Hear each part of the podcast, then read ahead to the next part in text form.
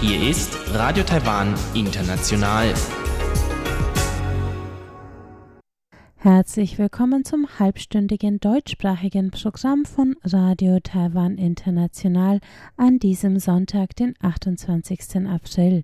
Am Mikrofon begrüßt Sie Karina Rother und folgendes haben wir heute für Sie im Programm.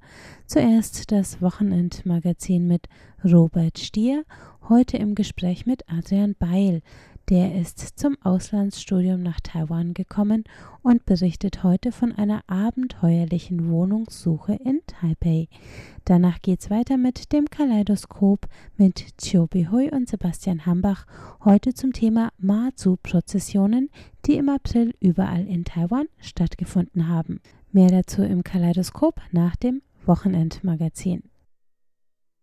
Hallo, es ist Sonntag, willkommen beim Wochenendmagazin und hallo Adrian, hallo. Hallo Robert. Du bist hier zum Studium nach Taiwan gekommen und willst uns heute darüber erzählen, wie die Wohnungssuche hier abgelaufen ist. Wie war das bei dir? Genau, also wie jeder Student, der in ein, der weit entfernt im Ausland studieren will, stellt sich natürlich die Frage, wo wohne ich da überhaupt? Weil erstes Problem, man ist erstmal nicht vor Ort, während man sich bewirbt und kann sich nicht dort irgendwelche Wohnungen anschauen. Und zweites Problem, man kennt sich auch mit dem Wohnungsmarkt nicht aus. Äh, deswegen habe ich da einfach zunächst mal während der bei der Uni-Einschreibung ganz einfach im System konnte man gleich zusätzlich noch eingeben Bewerbungs fürs Wohnheim, ja, nein. Habe ich gedacht, okay, das ist erstmal der einfachste Weg. Ich suche mir später, wenn ich vor Ort mich besser auskenne, Wohnung, außerhalb erstmal Wohnheim. Ähm, ich habe auch vor ein paar Jahren schon mal in Taiwan kurz über die Sommerferien einen Chinesischkurs belegt und da im Wohnheim gewohnt. Das war in Taichung. Und ja, also meine damalige und auch größtenteils diesmalige Wohnheimserfahrung äh, es ist für Deutsche, glaube ich, schwierig, auf Dauer im taiwanesischen Wohnheim zu wohnen, aus dem einfachen Grund, es sind alles Mehrbettzimmer. Das heißt nicht wie im deutschen Wohnheim, dass man ein Einzelzimmer hat und dann ähm, Duschen, WCs, Küchen werden gemeinsam benutzt, sondern, also gerade an der Uni, wo ich studiere, sind es halt Dreier- bis Sechserzimmer. Also ich war dann zunächst, ich wurde auch angenommen fürs Wohnheim. Ich war dann zunächst in einem Dreierzimmer und war dann bei meiner Ankunft erstmal ein wenig schockiert, denn es war tatsächlich ein wenig heruntergekommener wie das Wohnheim, wo ich ähm, beim letzten längeren Taiwan-Aufenthalt gewohnt habe. Es gab auch einige tierische Mitbewohner. Äh, Kakerlaken, Eidechsen gab es einige. Das ist natürlich, auch wenn man aus Deutschland kommt, auch ungewohnt, denn ähm, naja, in einem kalten Land wie Deutschland gibt es solche Tierchen dann glücklicherweise nicht, oder zumindest nicht so viele. Und ja, also aus dem Grund, dass eben ähm, es gibt wenig Privatsphäre wegen den geteilten Zimmern. Also auch die, das macht natürlich auch das Lernen manchmal schwierig. Ähm, oder auch ähm, die gemeinsam genutzten Duschräume waren leider auch ähm, in fragwürdigen Zuständen. So gab es zum Beispiel keinen Duschkopf, sondern nur ein Rohr an der Wand. Im Nachhinein habe ich auch erfahren, dass ich mich wohl auf das älteste Wohnheim beworben habe. Okay, das war mein Fehler, aber ich habe mir gedacht, das Masterstudentenwohnheim, was es war, ist vielleicht am höchsten Standard. Habe ich mich getäuscht, ist es nicht. Und leider gab es auch keine Küche und da ich sehr gerne koche, war das dann für mich kein Zustand. Und so kam es dann dazu, dass ich recht bald eine Arbeitsstelle in einem Hostel angetreten habe und dort auch gewohnt habe. Schön. Wie hast du diese Arbeitsstelle bekommen? Ähm, also bei meinen letzten Taiwan-Aufenthalten habe ich schon in diesem Hostel als Gast gewohnt. Und auch bevor ich ins Wohnheim gezogen bin, war ich schon zwei Wochen vorher da dieses Mal. Und habe dann so eben in diesem Hostelaufenthalt mitbekommen, dass die jetzige Chefin gerade neue Angestellte sucht. Und als ich dann ins Wohnheim gezogen bin und es mir dort wirklich nicht gefallen hat, habe ich mich daran erinnert, oh, das wäre doch eine Chance, weil wenn ich dort arbeite, kann ich dort auch wohnen. Also dann wird meine Arbeitszeit quasi als mit der Miete aufgerechnet. Und das wäre doch was, weil zumindest als Gast fand ich es dort ganz gemütlich zum Wohnen. Hab mich mit der Chefin in Verbindung gesetzt. Sie hat immer noch jemanden gebraucht und schnurstracks bin ich diesmal als quasi Arbeitskraft ins Hostel eingezogen. Und wie war das? Das war wirklich eine sehr spannende Erfahrung. Also, ich denke, die meisten Leute haben mal im Hostel gewohnt und können sich was darunter vorstellen. Also, es ist viel los, gerade auch am Wochenende oder Abend, oder gibt es viele Gäste und viele Gäste sind Reisende, gerade zur Ferienzeit. Und die wollen natürlich eine spaßige Zeit haben. Und da kommt es nicht selten vor, dass man abends, dass es abends Spieleabende gibt, man mit den Gästen auch mal weggeht, über den Nachtmarkt bummelt, vielleicht sogar Karaoke singen geht. Es kommt drauf immer darauf an, was für Leute da sind. Es gibt auch einige Langzeitgäste. Das sind dann quasi wie ähm, Langzeitmitbewohner. Dann die Kollegen, die dort auch wohnen. Also vom Sozialen her ist es ziemlich abwechslungsreich. Und gerade ich als Student habe in diesem Hostel auch viele Leute kennengelernt, denen ich jetzt im universitären Umfeld wahrscheinlich nie über den Weg laufen würde. Also Geschäftsreisende, selbstständige Kleinunternehmer, die dort ein paar Monate wohnen, weil sie Geschäfte in Taipei machen. Mhm. Äh, auch Touristen aus aller Menschen Ländern, teilweise auch ein wenig dubiose Charaktere. Also das war schon eine spannende Mischung und an der Uni trifft man halt, naja, Studenten und Dozenten. Das glaube ich. Wohnst du immer noch in dem Hostel? Also jetzt tatsächlich nicht mehr. Ich bin jetzt gerade Ende letzten Semesters ähm, ausgezogen in eine WG außerhalb, weil so lustig das auf den ersten Blick klingt, natürlich bin ich hier auch Student und muss äh, meinen Unterricht, also meine Hausarbeiten und Referate machen. Und das ist in dieser Atmosphäre natürlich ein wenig schwierig, denn auch wenn man sich jetzt konzentriert mit seiner Lektüre und seinem Laptop jetzt in die Ecke setzt und sagt, Leute, ich muss arbeiten, es kommt natürlich immer irgendwer und will ein Pläuschen halten oder sagt, ach komm, eine Runde Uno ist doch drin. Oder komm, nur ein Bier, dann kannst du weiterschreiben. Und schon ist man natürlich abgelenkt und kommt nicht so richtig in den Arbeitsrhythmus rein. Und im Studium ist, finde ich, tatsächlich ein wenig schwer kombinierbar. Und auch im Hostel hatte ich kein Einzelzimmer und habe es mit, mit einer Kollegin quasi den mit einen Mitarbeiterraum geteilt. Und wenn man mal einfach abschalten und seine Ruhe will, ist es natürlich ein wenig schwierig in so einer Umgebung. Wie ist das WG-Leben hier? Das WG-Leben hier ist, ich würde mal sagen, ganz anders wie in Deutschland. Also ich habe meine WG über ein Online-Portal gefunden. Also meine erste Frage, die ich meinen taiwanesischen Freunden hier gestellt habe, ist, gerade auch denen, die schon mal in Deutschland waren, Leute, gibt es denn sowas wie WG gesucht in Taiwan? Die schlichte Antwort war erstmal, nö. Da ich so, okay, wie sucht man denn WGs? Habe ich festgestellt. Die meisten WGs hier sind Zweck-WGs, die man eben über dieses Portal sucht. Also man sucht ein Zimmer, das der Vermieter reinstellt und kennt seine Mitbewohner erstmal gar nicht. Also jetzt ganz anders, wie man es vielleicht in Deutschland, wenn man umzieht, jetzt von WG-Casting-Marathons es kennt. Also ich habe mich da einfach mit der Vermieterin getroffen, das Zimmer angeschaut, Vertrag unterschrieben, sie hat mir noch gesagt, wer noch da wohnt und fertig. Also eher zweckmäßiger. Also ich habe das Glück, dass ich trotzdem eine relativ gute Beziehung zu meinen Mitbewohnern habe. Also wir halten gern mal ein Pläuschen im Gang, denn richtige Gemeinschaftsräume gibt es leider nicht. Ähm, es gibt auch keine Küche, auch ein großer Unterschied zu Deutschland, finde ich, weil das deutsche WG-Leben verbindet man ja gerne mit Kochpartys, mit seinen Mitbewohnern und ähnlichem. Zumindest in Taipei ist es recht unüblich, dass ähm, diese Art WGs eine Küche haben. Also oft gibt es dann nur den Gemeinschaften, das gemeinschaftliche Bad.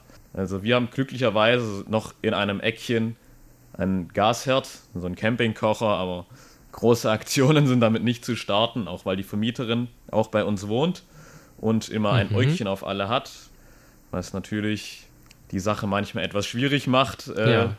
Aber im Großen und Ganzen, und die sagen, ist der Unterschied, dass in Taiwan die meisten WGs eher zweckgebunden sind. Also viele meiner Bekannten kennen ihre Mitbewohner gar nicht mehr richtig. Also da bin ich eigentlich froh, dass ich meine Mitbewohner alle beim Namen nennen kann und wir auch hin und wieder mal draußen was essen oder so. Ich danke dir vielmals für das Teilen deiner Erfahrungen. Bitteschön.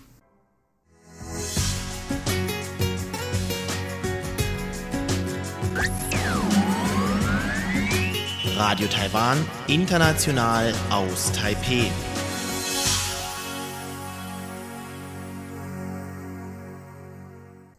Es geht weiter mit dem Kaleidoskop heute zum Thema Mazu-Prozessionen in Taiwan.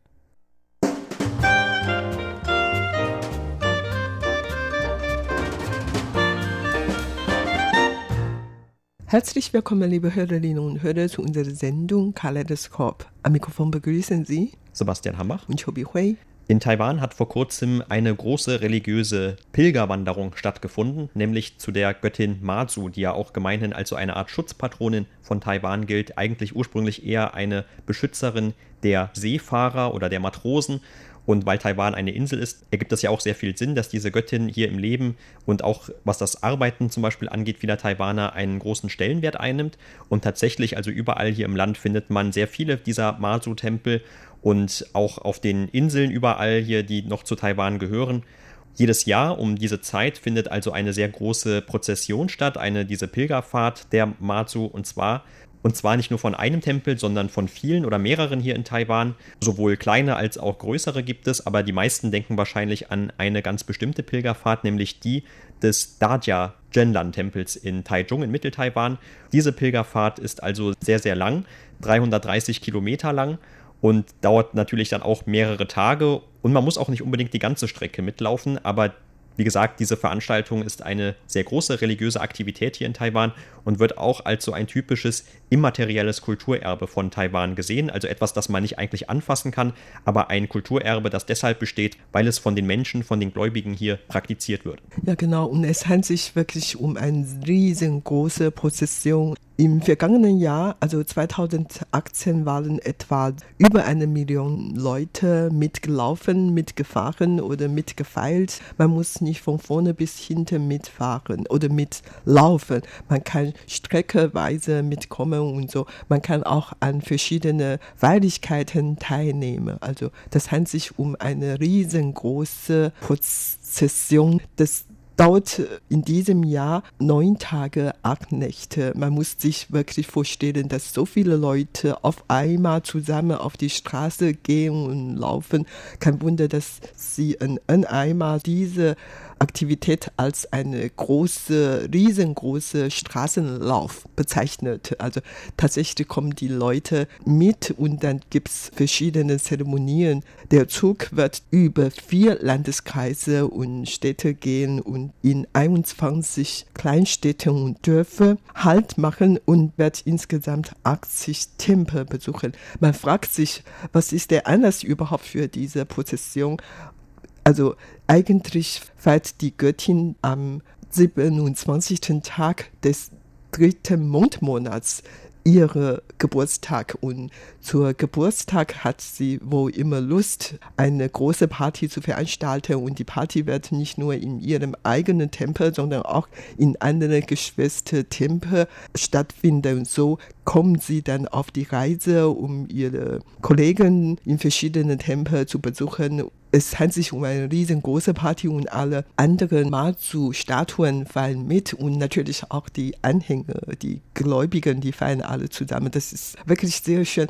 Auf der anderen Seite muss ich sagen, das ist etwas ähnlich wie ein Karneval, obwohl Karneval in Taiwan nicht gefeiert wird, aber dieser Tempelfest ist bisschen so diese Charakter hat und ist wirklich dann von vielen Leuten gefeilt und nicht nur die Gläubige, sondern auch viele Politiker zum Beispiel, die feiern auch gern mit, weil solange die Prozession angekommen ist, dann kommen die Kamera und die Medien und Reporter und natürlich viele Anhänger alles zusammen und zum Beispiel schon am ersten Abend, also um 10 Uhr am 7. April an der ersten Prozessionstag, da kam schon um 10 Uhr in 150.000 Leute zu Dajia-Tempel, zu diesen kleinen Stadt in Mitte Taiwan. Und man merkt schon, wie viele Leute da und gleichzeitig werden verschiedene Zeremonien, religiöse Zeremonien abgehalten und Umzugszüge und alles Mögliche und es war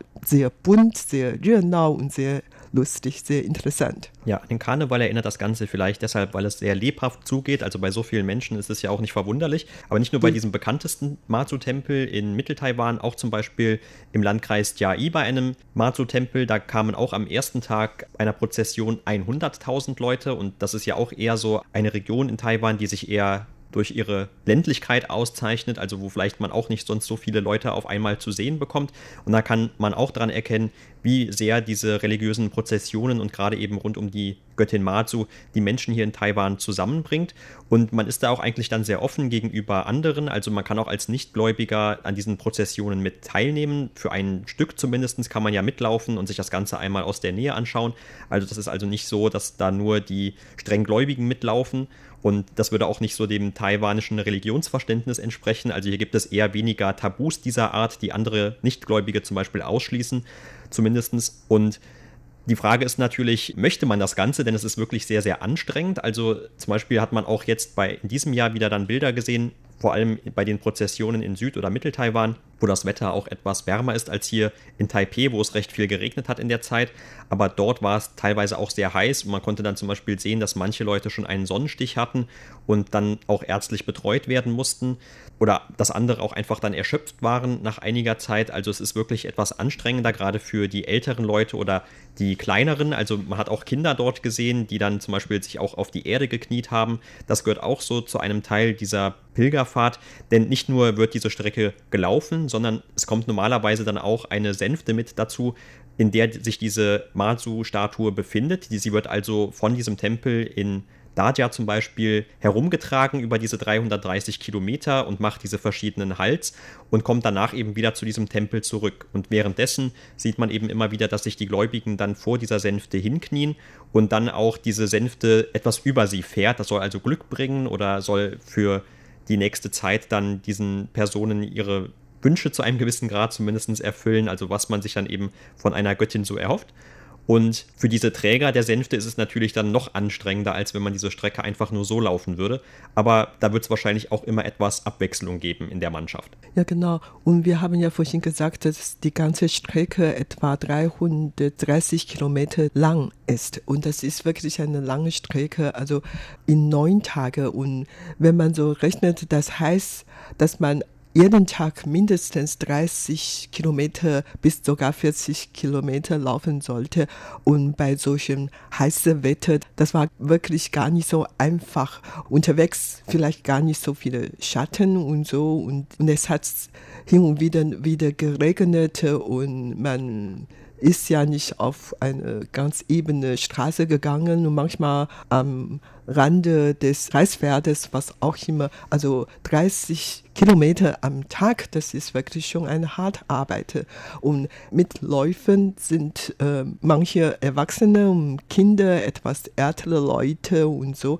Mitgelaufen sind nicht nur die Gläubigen oder viele Touristen, sogar viele Ausländer, sondern auch natürlich Mediziner. Die sind auch dabei. In diesem Jahr waren 250 Mediziner im Einsatz und die Polizisten sollen auch dabei sein, um die Ordnung zu regeln. Verkehrspolizei sind auch im Einsatz und 50 Leute kümmern sich um das Finanz. Das heißt, unterwegs bekommen sie auch viele Geschenke für die Mazu-Göttin. Also Mazu-Göttin feiert, wie gesagt, ihren Geburtstag. Zu dem Geburtstag bekam sie eigentlich auch wieder Geschenke, manchmal sogar Goldschmuck und das alles muss natürlich registriert werden und so.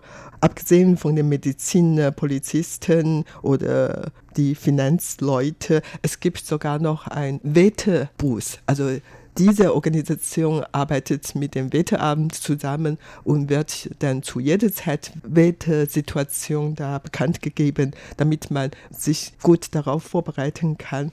Außerdem, wenn jedes Mal so einige hunderttausend Leute mitläuft. Diese Leute müssen Essen haben oder Getränke oder die müssen auch natürlich Hände waschen oder äh, schlafen und so weiter. Und diese Fürsorge ist natürlich wiederum sehr kompliziert.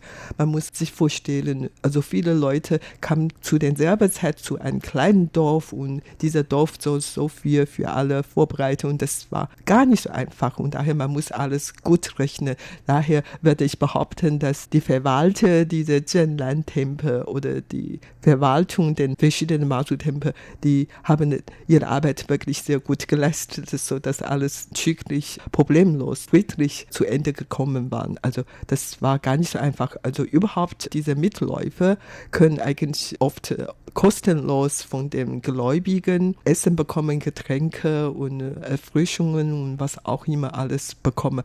Also wie gesagt, das handelt sich um eine religiöse Aktivität und man hat nicht gewollt, das alles zum Verkaufen, sondern man bietet das alles kostenlos an.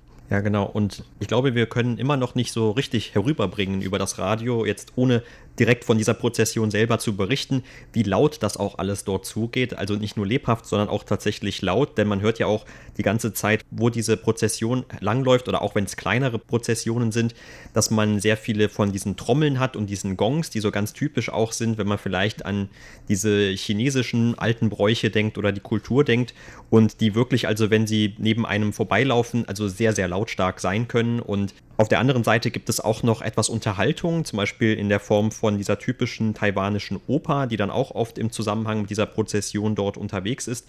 Und dazu kommen natürlich auch noch, also zu diesen Geräuschen kommen natürlich auch noch diese unterschiedlichen Gerüche, die man dabei wahrnehmen kann, zum Beispiel von den Räucherstäbchen oder auch von den Früchten zum Beispiel, die da mitgetragen werden und all diesen Dingen. Und natürlich auch, wie gesagt, durch diese Anzahl der Leute kann es auch nicht sein, dass jeder immer irgendwo in einem Hotel unterkommt, wenn man jetzt diese ganze Strecke mitläuft oder in einem Hostel oder etwas derartigem. Und zum Beispiel wurde dann auch, wenn man dort mitlaufen möchte, vorher äh, klar gemacht, also erstmal, man soll sich anmelden. Das gehört dazu und es wird dann auch hingewiesen auf ein paar Dinge, die man mitbringen soll. Dazu gehört zum Beispiel auch, dass man einen Schlafsack mitnimmt. Also das heißt, man müsste dann auch schon hier und da mal unter einem freien Himmel schlafen. Und man soll dann auch eine Taschenlampe mitbringen oder Reflektoren für die eigene Kleidung, dass man also auch nicht sich in Gefahr begibt, weil natürlich bei so vielen Menschen läuft natürlich die Prozession auch nicht über irgendwelche kleinen Gässchen oder versucht möglichst den großen Straßen aus dem Weg zu gehen, sondern genau im Gegenteil. Also man teilt sich dann hier und da etwas die Straßen mit dem Verkehr und gerade abends oder wenn es dunkel ist, da kann das natürlich dann schon auch einmal gefährlich werden und man soll immer gut erkennbar bleiben auf jeden Fall. Auf vieles muss man schon vorher vorbereitet. Vor allen Dingen in diesem Zusammenhang Sonnencreme, das werde ich betonen, das muss man wirklich immer mitnehmen, weil die Sonne wirklich so stark war und oft waren tagsüber über 30 Grad Celsius. Und wie wir vorhin gesagt haben, viele Prominenten, vor allen Dingen Politiker haben auch an diese Prozession teilgenommen. Unter anderem der Ex-Bürgermeister von New Taipei City, Zhu Lilun. Der war die ganze Zeit mitgelaufen, aber eigentlich schon am dritten Tag habe ich gehört, dass er schon ein bisschen Probleme hatte. Der hat Hitzschlag gehabt und musste sich ein bisschen ausruhen. Wie er selber behauptete hatte, weil die Sonne zu stark war und der hat ja immer unterwegs mit anderen Anhängern Foto gemacht und dann hat vergessen Wasser zu trinken, so dass er im Endeffekt äh, Hitzschlag bekomme. Und nach der Pause Raste ist er weiter gelaufen und der Bürgermeister von Taipei, Ke Wenze, war eine, einige Strecke mit gelaufen. Zuerst ist er mitgelaufen und später ist er mitgefahren mit dem Fahrrad, weil er auch gemerkt hatte, dass er nicht die ganze Zeit durchlaufen konnte, weil das wirklich sehr anstrengend für ihn ist. Und nicht nur die beiden Politiker, sondern eigentlich alle Politiker, die sich vor allen Dingen für die kommenden Präsidentenschaft kandidieren möchten, waren dabei. Und ich habe auch gemerkt, dass die Verwaltung von Zhennan Tempel wirklich sehr diplomatisch, sehr clever sind und die haben einen sehr schönen Zeitplan ausgearbeitet, so dass jeder Politiker zum Beispiel ein Politiker um 10 Uhr und der nächste dann um 11 Uhr, dann um 12 Uhr und so, dass die Politiker sich nicht zusammentreffen, allerdings haben Möglichkeiten an der Zeremonie irgendwie beteiligt sein können. Und das ist sehr wichtig für die Politiker, nicht nur, weil sie die Möglichkeit vor den Kamera, vor den Medien erscheinen, sondern überhaupt, das ist ein Zeichen dafür, dass sie immer auf der Seite der ganz einfach Bevölkerung oder den Gläubiger von dem Mazu, weil, wie gesagt, Mazu hat in Taiwan sehr, sehr viele Anhänger. Überhaupt, Mazu ist die wichtigste, bedeutendste Schutzgöttin für alle Taiwaner und daher, wenn diese Politiker auch Unterstützung von Mazu bekommen, dann könnte die natürlich dann in ihre politische Karriere wahrscheinlich noch vorwärts gehen könnten. Ja, übrigens ist diese ganze Prozession schon sehr alt, schon sehr lange hier in Taiwan vertreten. Also es geht wohl zurück auf das 18. Jahrhundert, damals 1730. Da ist ein Herr Lin aus China nach Taiwan gekommen und hat sich mit seiner Familie eben in diesem heutigen Taichung, in dieser Gegend von Dajia, niedergelassen. Und mit sich gebracht hatten sie dann wohl eben diese Statue der Mazu aus ihrer Heimat in Meizhou, also in China. Die Statue wurde dann eben auch in diesem Tempel dort untergebracht, ist allerdings dann auch immer zunächst nach China wieder zurückgebracht worden, immer regelmäßig.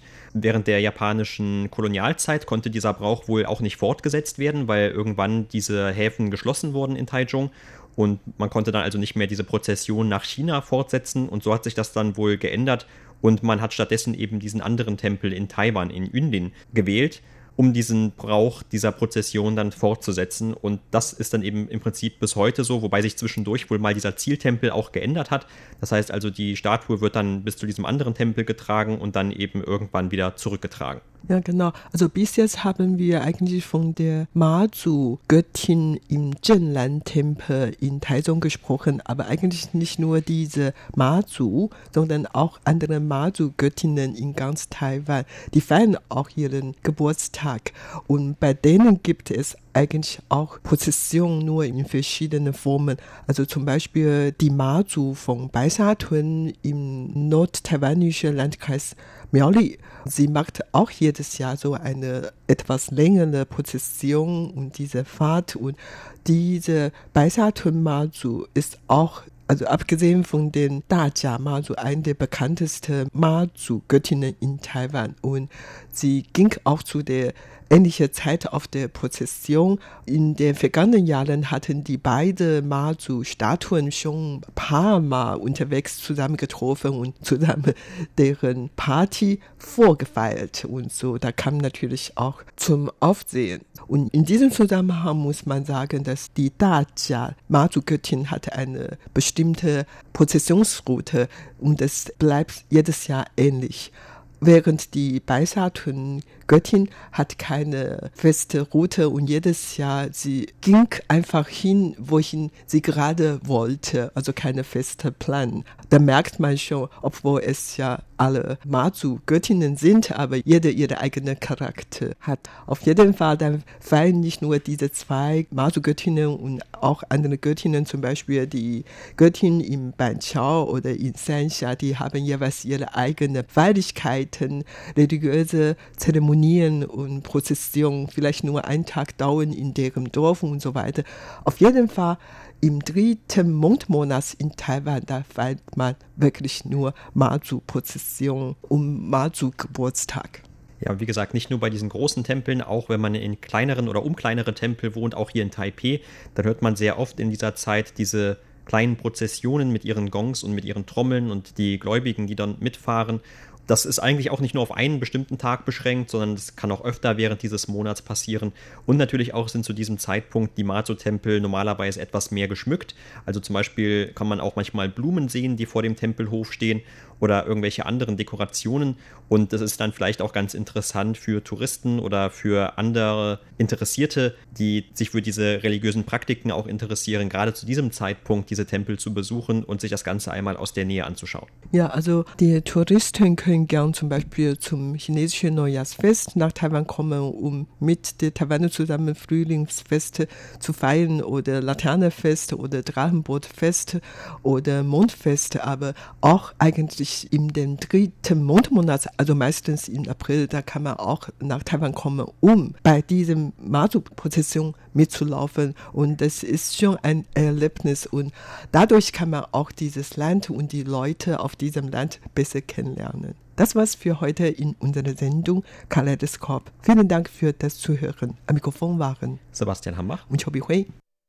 Das war das Kaleidoskop und damit sind wir am Ende der heutigen deutschsprachigen Sendung von Radio Taiwan International.